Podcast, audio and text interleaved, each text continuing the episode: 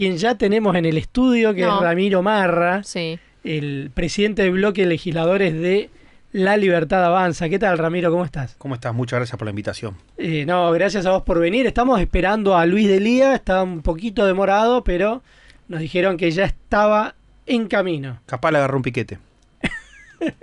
Voy a decir que habrá, Pasa, pasa. Todos Sí. sufrimos los piquetes. tiene alguna demora. Hasta los propios Ajá. piqueteros sufren los piquetes. Es insólito. Tienen ese karma también. Tienen el karma de que, de que ellos mismos terminan siendo víctimas de, de su propio delito. Pero bueno, esperémoslo para, para, Para dar las declaraciones pertinentes. No, no, no, no quiero dejar de pasar la oportunidad de decírselo. Ya lo he hecho en algún otro programa y, y bueno, si hay que decírselo, hay que decírselo para que lo sepan. Mientras aprovecho para presentarte, vos sos legislador porteño del Bloque de la Libertad Avanza, directivo de Bull Market, que es eh, la empresa familiar donde desarrollaste una casa de cambio online y un supermercado virtual de fondos comunes de inversión. Tenés 39 años, en dos semanas cumplís 40 años, o sea, un joven dirigente Gracias por político. recordarlo. Estoy en la crisis de los 40. Todavía no, te Todavía no, estoy por entrar. Bueno, un youtuber financiero que brindás educación financiera y recomendaciones de inversión. Y de hecho, por ese tema te hiciste como más conocido, ¿no? Como- Sí, eh, yo soy un, soy un broker de bolsa, tengo, soy un empresario, pero ante todo soy un, un oficinista. Eh, hacerme conocido fue a través de, de- de YouTube y por otro lado también sufro mucho los piquetes por ser una persona que trabaja en el centro hace muchos años. Ya hace más de dos décadas que, que sufro los piquetes. Desde, yo creo que los piquetes se incrementaron mucho a partir del 2002. Ahí es cuando empezamos a asimilarlos como algo natural cuando es algo que, que está mal. Y, y desde ahí me puse en cabecera este año de, de discutir eh, el tema de los piquetes que no estaba en agenda. El año pasado no estuvo en agenda el tema de piquetes. sí. Sí, ¿no? Y de hecho vos lanzaste este año el movimiento anti-piquetero argentino. Exactamente. El movimiento que lo, eh, lo que logramos fue que este año eh, el tema de los piquetes fue un tema de agenda, un tema que se habló mucho, un tema que se buscaron soluciones. Presenté casi como seis proyectos diferentes para solucionar el problema de los piquetes de diferentes maneras. Sí, de hecho, eh, me acuerdo que el- creo que el primero, el primer proyecto que presentaste era contra los piquetes. Exactamente.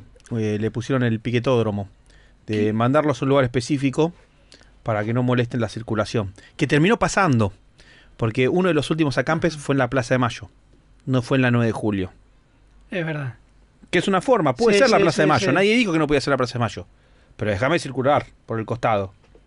Si la Plaza de Mayo tiene que ser un lugar donde estén las protestas habilitadas, lo podemos discutir. Pero que no corten la calle. No estamos en contra de las protestas, sino en, corte, en contra de los cortes de calle. Ramiro, antes de que llegue mm, el- la persona que, Luis Delía, la persona que va a debatir con vos, claro, eh, vamos a hacer una pregunta de Nicolás que dice que hagamos a vos. ¿Cómo va a ser mi ley con su pequeña estructura partidaria para cubrir todos los puestos estratégicos y técnicos necesarios para el funcionamiento del Estado en el caso de ser votado como presidente? Muy buena pregunta. Eh, no es una pequeña estructura, es una gran estructura con grandes personas, pero lo bueno es que va a ser pequeño el Estado, entonces no, no vamos a necesitar tanta gente. Vamos a achicar tanto el Estado que no necesitamos tanta gente. O sea, no, la solución es achicar el Estado. Si vengo a hablar de la estructura, cometería el error que hacen los políticos. Generar un montón de gente que vive de la política y que no soluciona nada. Nosotros necesitamos hacer todo lo contrario. Que la gente trabaje en el sector privado. Y en, en ese sentido también eh, lo que hay que señalar es que están creando la estructura a nivel nacional, porque cuando fueron las elecciones pasadas, la Libertad de Avanza se presentó solo en la Ciudad de Buenos Aires. Y ahora están en casi todas las provincias. Exacto, en este momento Javier está en San Juan, hizo una caminata, creo que había más de 5.000 personas caminando con Javier por el centro de San Juan. Simplemente fue a caminar, a saludar a los comerciantes. La clásica recorrida de un político. Sí, sí. Cuando va- pero acá la el tema es que van 5.000 personas. Sí, Cuando, cuando, va otro poli- convocatoria- cuando va otro político van sus cuatro asesores Mm. y el político y no, no lo acompaña gente. Acá fueron 5.000 personas a, a acompañar a una caminata a Javier Milei.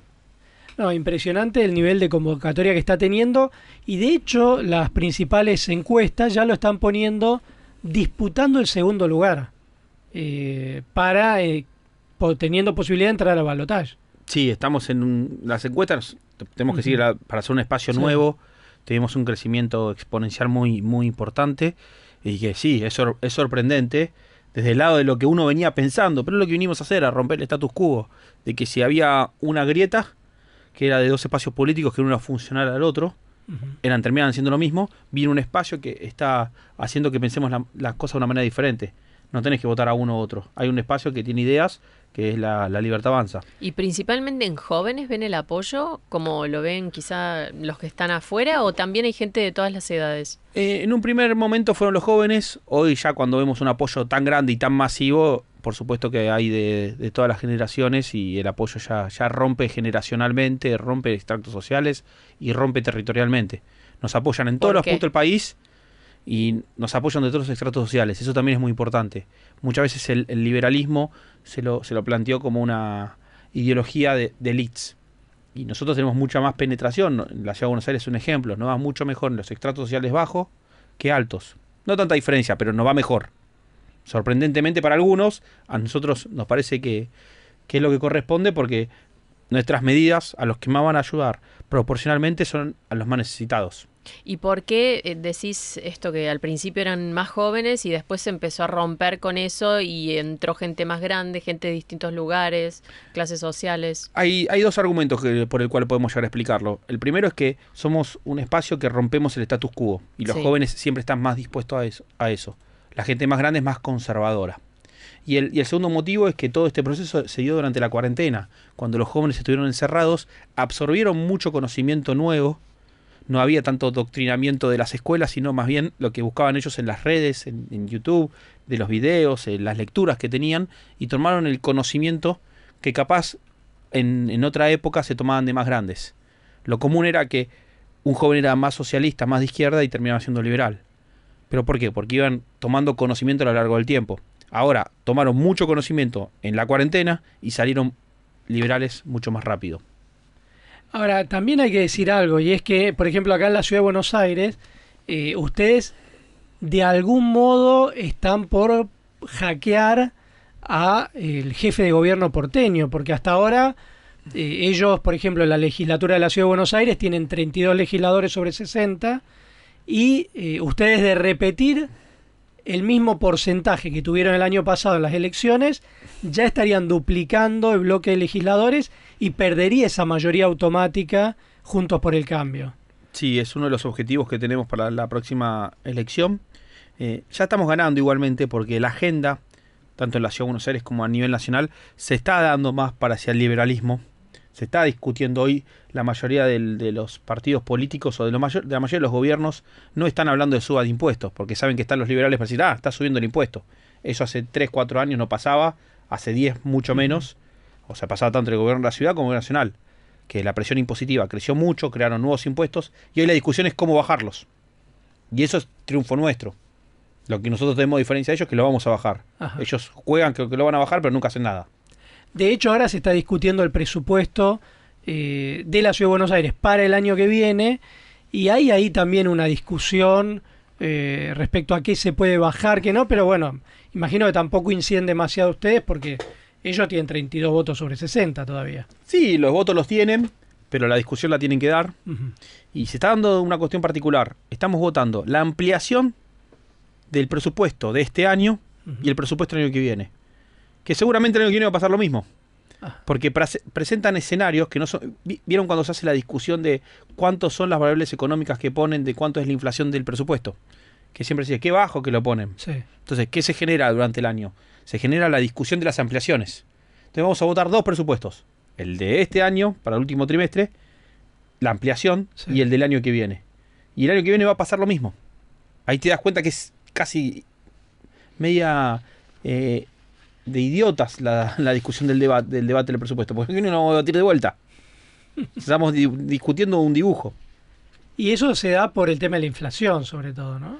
Tenés una inflación que distorsiona todo, Sí.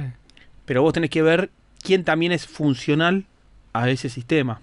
O sea, el gobierno de la Ciudad de Buenos Aires de alguna manera es funcional. ¿Por qué? Porque trabaja en base a esas variables también. Debe decir, no, nosotros vamos a tomar otras variables económicas, no, toman la misma inflación que el presupuesto nacional. No ponen otra inflación, usan la misma que el nacional. Y ahí ustedes, digamos, eh, ¿qué, qué cambios le harían en lo que tiene que ver con la agenda libertaria? Es decir, ¿qué temas te parece que faltan todavía en lo que es el gobierno de la Ciudad de Buenos Aires? Bueno, eh, lo que estamos trabajando con el presupuesto es tratando de bajar todo el gasto político, mostrar dónde está el gasto político. Es decir, miren, estas dos secretarías, que una es del Ministerio de Gobierno y otra de la Vicejefatura de Gobierno, hacen lo mismo.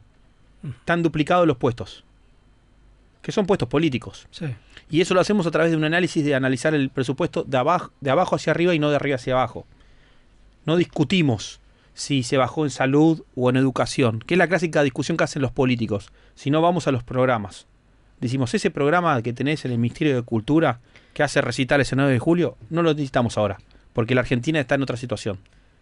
Ramiro, ¿y por qué parece que los candidatos antes de asumir, por supuesto, porque son candidatos, tienen todas las respuestas a los problemas de la Argentina, principalmente económicos, y después cuando asumen tenemos los problemas que tenemos. Eh, la mitad del país pobre, tenemos inflación de tres dígitos, casi la proyección para hasta fin de año. ¿Qué pasa en el camino, en el medio, con las propuestas que aparentemente pueden solucionarnos todos los problemas? Yo creo que es parte de un, de, de, un relato. Se centran en, en los problemas y no en las soluciones. Y eso lo hacen porque no tienen espacios ideológicos, espacios con ideas, son rejuntes de nombres. Entonces lo que tengo que hacer es, si soy un nombre, tengo que criticar al otro nombre. Entonces ahí es donde se conformó esta falsa grieta. ¿Por qué le decimos falsa grieta? Porque no piensan muy diferente. Después cuando asumen toman, toman las mismas decisiones. Entonces lo que nosotros venimos a plantear es, no, nosotros están las ideas por arriba de las personas. Y miren que tenemos una figura preponderante como Javier Milei, que es un gran nombre. Pero Javier todo el tiempo habla de liberalismo, habla de ideas. Entonces, ¿qué tipo de gobierno llevaríamos nosotros a cabo? ¿Un gobierno liberal? ¿Qué tipo de gobierno llevaría Juntos por el Cambio? No tengo idea. ¿Qué tipo de gobierno llevaría el kirchnerismo o el peronismo o el Frente de Todos? No tengo idea, porque se entrecruzan ideologías. Nuestro gran diferencial es eso, decimos lo que somos y nos hacemos cargo. Que lo más parecido sería la izquierda. Pero la izquierda sabemos que no son las ideas correctas, entonces es muy difícil que gobierne. Estamos con Ramiro Marra, legislador porteño de La Libertad Avanza. Bueno, y ya estamos también con el dirigente social Luis Delía, presidente del partido Miles y de la cooperativa Radio Rebelde, titular de la Federación de Tierra y Vivienda. ¿Qué tal Luis? ¿Cómo estás? Buenas tardes, gracias por venir. Buenas tardes, ¿cómo están? Bueno, te estábamos acá esperando eh, y, y te agradecemos que hayas venido para debatir con Ramiro Marra. Eh, Ramiro ya eh, habló un rato antes porque él llegó hace 15, 20 minutos más o menos. Y, bueno, lo primero que me gustaría preguntarles para que puedan debatir, les pido que hablen tres minutos, que no hagan largos monólogos, así puede hacerse un debate. Y lo primero que me gustaría preguntarles es sobre el decreto que el gobierno dictó ayer, eh, que le pone un límite al alta de las nuevas personas para los planes sociales y que además plantea esto del otorgamiento del 30% para obras públicas de cooperativas. Eh, ¿Qué piensan de ese decreto? ¿Cómo lo ven? Bueno, es eh, en general estoy de acuerdo porque apunta a transformar en trabajo genuino este los, los programas de empleo. A ver, yo pertenezco a una organización que otrora hizo 10.000 viviendas, que hizo veredas, que hizo eh, redes de agua, redes de gas, redes de cloacas, mejoramiento de vivienda en distintas barriadas. Digo, este, es más, algunas empresas se quejaban de nosotros porque teníamos presupuestos 20 y 30% más económico. Techín se quejaba de nosotros, así que este, pero sobre todo en Tierra del Fuego que hicimos 600 viviendas en Ushuaia con un gobierno radical, el gobierno de Suriano, y que bueno, este fue una buena experiencia. Está en general estoy de acuerdo con el decreto. Ramiro Mar. Bueno, eh, no estoy de acuerdo con el decreto, como la mayoría de las medidas de este gobierno porque son medidas que tratan de solucionar las cuestiones de, en corto plazo y ya sabemos que en el corto plazo las cosas en Argentina no tienen resolución tampoco. Eh, tratan de ganar tiempo, decir que, que, paran de generar nuevos planes sociales es parte de, un discurso, después de todos los que hay eh, es bastante sencillo decirlo. Eh, y después el tema de, de poner a, a organizaciones sociales a ocupar el rol que tiene que ocupar un privado me parece totalmente ineficiente. Entiendo lo, lo- lo que plantea Luis, es lógico que tengan presupuestos más baratos y están subsidiados con la plata que paga Techín los impuestos. O sea, Techín paga impuestos, las organizaciones sociales agarran esos impuestos y presentan presupuestos más bajos. Sería raro que presenten presupuestos más altos, porque están El- subsidiados. Los impuestos más grandes los paga el pueblo trabajador, con el IVA, ¿eh? con el impuesto a la ganancia. Digo, las empresas son los principales planeros de la Argentina, sobre todo a la hora de importar o a la hora de insertarse en el capital financiero. ¿no? Y hablemos de los piquetes. Eh, en, en el caso de eh, Ramiro Marra, él lanzó un movimiento que se llama Movimiento Antipiquetero Argentino. Eh, ¿Qué plantean eh, respecto a los piquetes? Es decir, vos decís, bueno, que, hay que reducirlo. Eh, vos convocaste a hacer piquetes ahora contra los integrantes de la Corte Suprema, me acuerdo en el mes de agosto. Eh, ¿Qué piensan de los piquetes? Mira, los piquetes llegaron a la Argentina hace 100 años. Eh, mi abuelo, José María García Crespo, gallego republicano anarquista, era delegado de la Fora en la fábrica de los Pinedo, en la europea. Por eso Federico cuando me ve me dice, la pelea entre nuestras dos familias viene de lejos. Entre los Pinedo y los Delía. Vieja pelea. Ajá. Este no, mi abuelo era García Crespo de, Ah. de apellido. Galego republicano anarquista. Los piquetes los trajeron los gallegos, los tanos, los polacos, los alemanes que bajaron de los barcos hace 100 años. Y era una medida legítima de lucha de la clase obrera en la Argentina y en el mundo. Digo, digo esto porque si no algunos este, hacen de esto un festival pornográfico inadecuado. ¿no? Eh, me parece que una lucha lícita, como es lícita la huelga, como, como es lícita cualquier demanda que haga la clase obrera en el mundo. ¿no? Ramiro, sí. Bueno, mi abuelo también es gallego.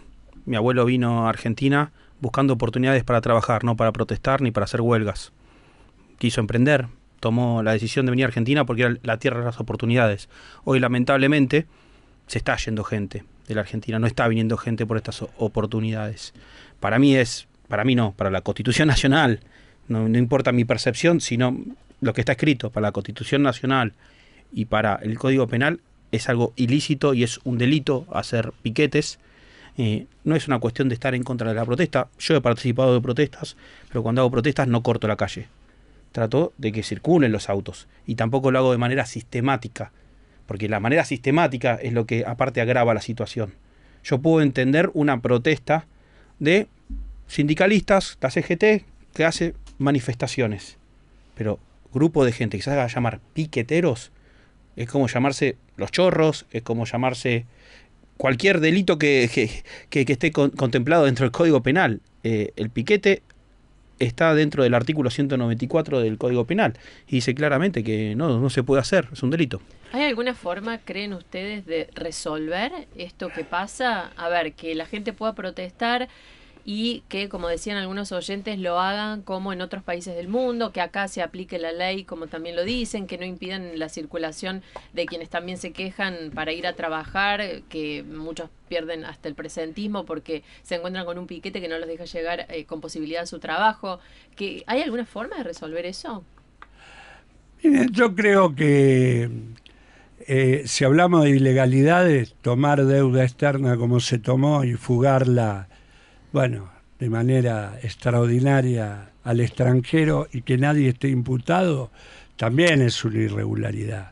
Digo, los ladrones normalmente están en las élites dominantes de nuestro país, no entre los trabajadores.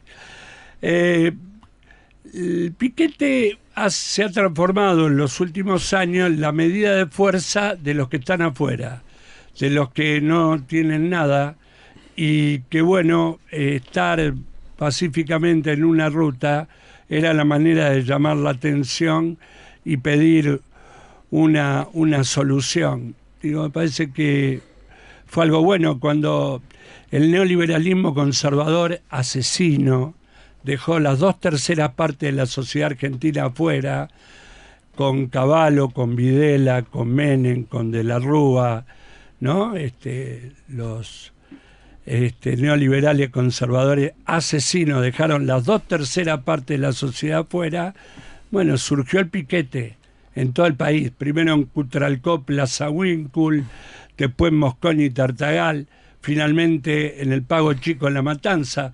Nosotros en La Matanza tuvimos un piquete con 20.000 personas, 19 días, que terminó el 23 de mayo del 2001, el famoso Matanzazo, donde no había un solo programa social, nada. ¿eh?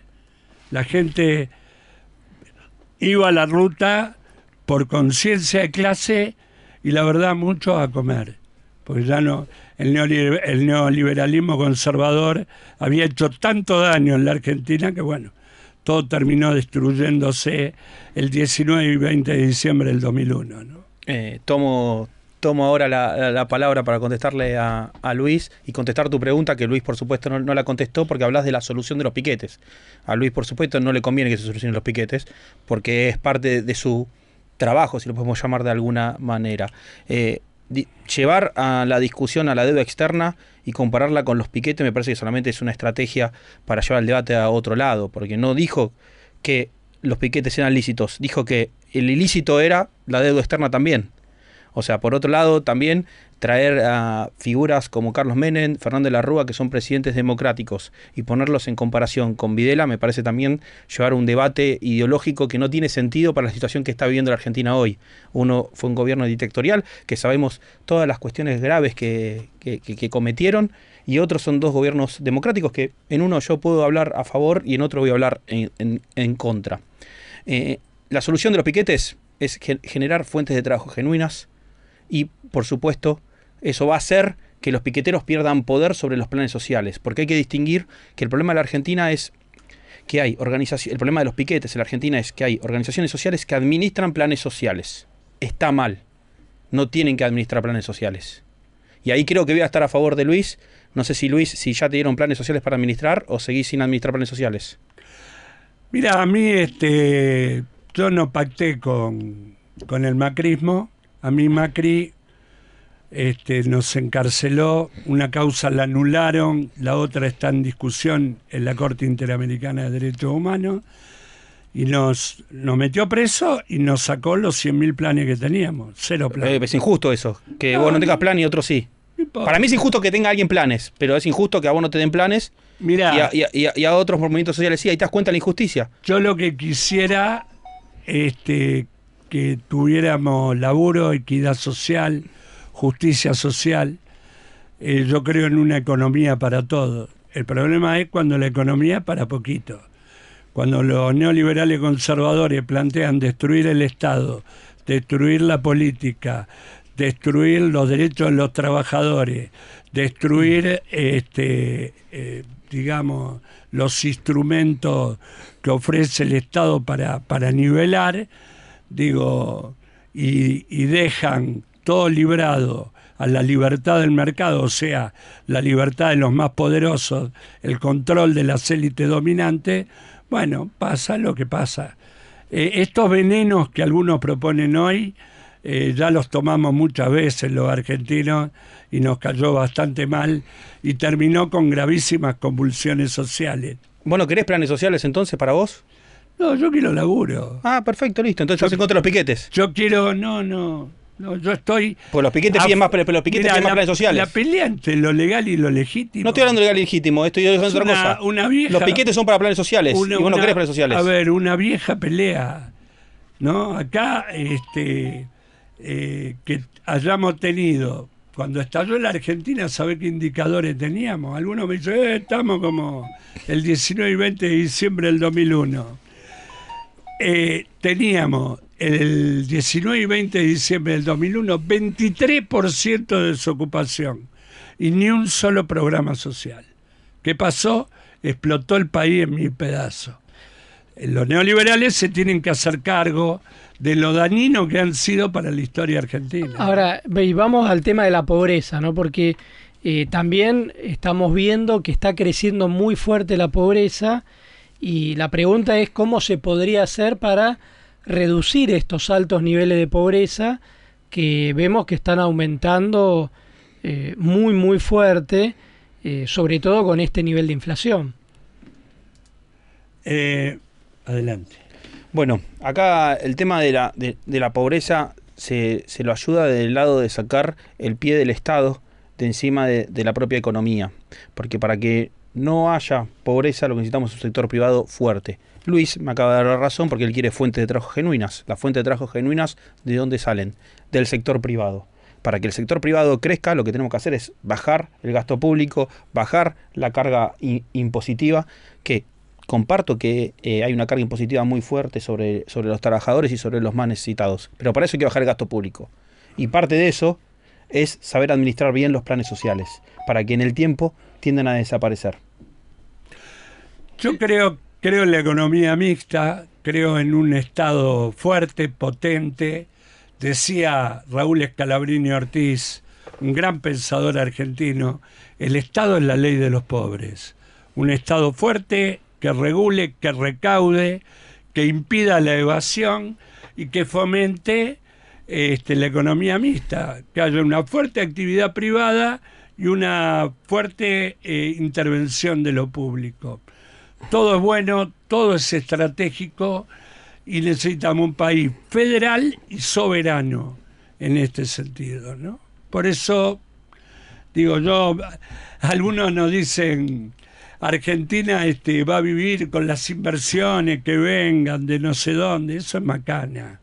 Argentina, como decía el gran Aldo Ferrer, este, eh, siempre vivió del mercado interno, el vivir con lo nuestro, el aprender a administrar de manera conjunta lo nuestro, eh, evitando el abuso del Estado y también evitando el abuso de los poderosos.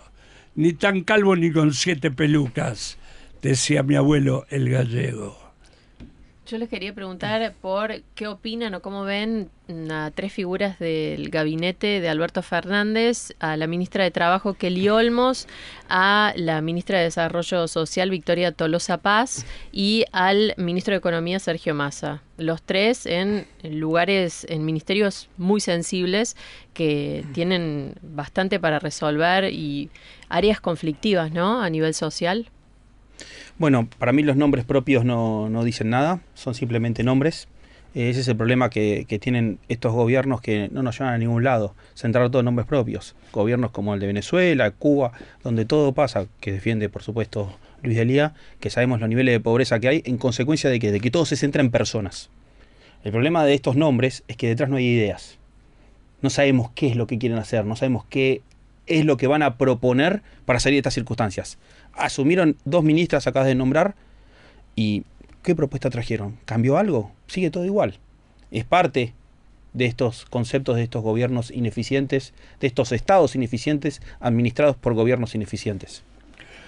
No, yo no tengo esa mirada. Eh, Sergio Massa viene a tomar una economía compleja, este macrismo este, que tomó 100 mil millones de, dólares de deuda externa entre el Fondo Monetario y los acreedores privados y encima se lo robaron, lo fugaron íntegramente al exterior, no han hecho una escuela, una vivienda, una vereda, nada. Y este, tuvieron que ordenar la deuda, tras cartón la pandemia. Eh, el presidente Alberto Fernández tuvo que hacer lo que no hizo ningún presidente argentino en toda la historia, que es pagarle los sueldos un año y medio a todas las empresas privadas para que no quebraran, a todas las empresas privadas en la Argentina, para que no quebraran. Eh, tuvo eh, inmediatamente el tema de la guerra, tiene en marcha 5.300 obras públicas a pesar de todo, y tenemos eh, si no hubiese sido por algunas desprolijidades políticas internas, hoy hubiésemos tenido la inflación al 3% y paritarias altas con un promedio de 60, lo que hubiese ordenado a la economía. Más a eso, espero que en el mes de, marzo, abril lo estemos logrando. Victoria Tolosa Paz, una mujer altamente preparada. La, primera medida que toma es limitar los planes. Eh, ha propuesto las auditorías en, en todo el país, cosas así muy concretas. Y Kelly Olmos, yo la conozco de cuando alguna vez en los años 90, durante la desgracia, la década infame neoliberal conservadora, muchos barrios pobres de la capital federal fueron a parar al conurbano y con Kelly me tocó hacer la autopista 25 de mayo, todas las villas que estaban debajo de la autopista y la bodega Giol de este barrio, tener que llevarla a la matanza junto con el bajo autopista que estaba en Córdoba y Juan B. Justo. abajo. Eso fue la década del 90. Sí, sí. Hizo un buen trabajo, Kelly. Claro. Menem lo hizo.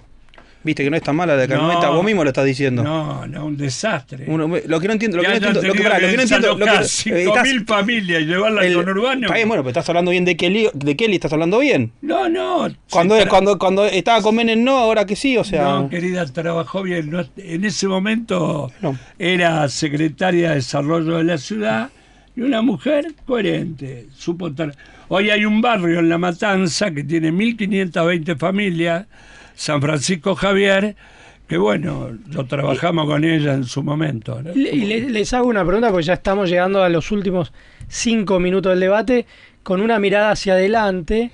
eh, ¿A quién van a apoyar como candidato presidencial en las elecciones del año que viene y por qué, básicamente? A ver, me quiero me sorprenda. Igual no entiendo, Luis. ¿Vos estás haciendo viviendas en Tierra del Fuego hoy? No, ya hice. Ya hiciste. 1.500. ¿Pero por qué defendés al gobierno? No tenés planes sociales, te, te están cagando. No lo defiendas. No, querido.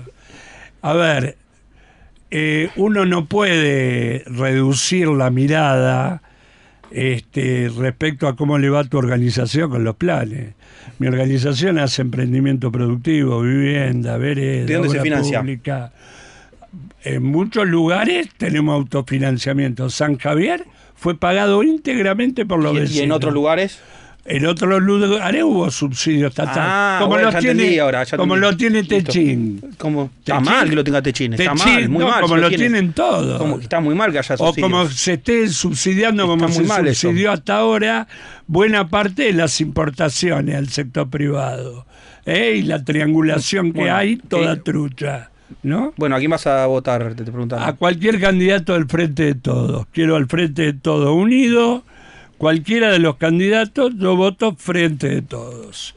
No, votaría nunca a mi ley, por ejemplo, que volver a Videla, volver a Menem, a De la Rúa, a Macri. Eso nunca más. ¿Y Ramiro Marra? Además se seña, no se da cuenta que hay una cámara. Se, hace seña, no se da cuenta que hay una cámara. Dale, dale. Hay cámara acá. Yo, por supuesto, voy a, voy, voy a acompañar a- al candidato del liberalismo, a, a- a Javier, a Javier Milei. Eh, lamento que, que Luis no se dé cuenta que es el camino correcto para que termine de salir la Argentina de este- los niveles de pobreza. Eh, a votar el Frente de Todos es votar un espacio que incrementó la pobreza, un, un espacio que lo único que hace es generar inflación. Tenemos un 100% de inflación este año y se espera más de un 100% de inflación el año que viene, que eso sabe quién le pega a los más pobres.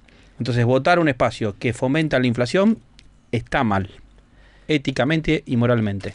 Y para cerrar, les, les doy un minuto a cada uno para que digan lo que les parezca. Yo de mi parte les agradezco esta posibilidad de que puedan haber participado de un debate en el estudio de Radio Rivadavia en Contacto Digital. Bueno, fue bastante civilizado, digo, este, a pesar de que estamos en posiciones muy antagónicas. Yo creo que la desgracia más grande que ha tenido la humanidad, no solo la Argentina, es el neoliberalismo conservador que propone Milei, Macri, Bullrich, bueno, la reta, todos esos, que es, es el mismo sistema que dejó las dos terceras partes de la humanidad afuera. Eso es una desgracia no para la Argentina, para el planeta, ¿no? Es el predominio de las élites dominantes en detrimento de las grandes extensiones. Sueñan con un, plan- con un planeta en el cual 500 ricos este, sean los dueños de todo. Bueno, hay un dato que es conmovedor. Esos 500 este, concentran el 99% del PBI contra el resto de, de la humanidad, una cosa espantosa. Eh, nunca más neoliberalismo. Acuérdese, usted que se está por pegar un tiro en la pata, que está por votar a cualquiera de los candidatos de la derecha, sepa que vienen por su familia, por usted, por su laburo, por ustedes. ¿eh? Por supuesto que venimos por todos ellos, pues los queremos, los queremos ayudar. Eh, en cuanto a lo que nosotros venimos a plantear acá, es todo lo contrario. Nosotros no, está, no somos personas envidiosas. No, no hay problema si hay 500 ricos. Lo importante es que haya menos pobres. Y lo que demostró el capitalismo a lo largo del, último siglo es que en el mundo ha bajado la pobreza. Lamentablemente en Argentina no, porque se han tomado ideas de espacios políticos e ideológicas que no funcionan. Eh, nosotros necesitamos que haya menos pobres. No nos tenemos que preocupar cuántos ricos hay. No tenemos preocupar porque haya menos pobres. Hay gente que vive de la envidia, de fijarse qué es lo que tiene el otro y no de preocuparse por los que tienen poco. Bueno, yo les agradezco muchísimo eh, realmente que hayan participado en este programa. Nosotros tenemos este espacio que es de debate. El programa pasado lo hicimos sobre medios públicos, antes sobre la película 1985 y nos parecía que era importante debatir de los piquetes, los planes sociales, la pobreza y más que agradecidos que hayan venido. Llegaste tarde. Te agarró un piquete, te agarró un piquete, llegaste tarde. No sé qué hace. ¿Qué hace? Hace ¿Qué señas. hace? Hace seña, que no, no. Hace seña. Hace señas. Un, un poquito de humor. No.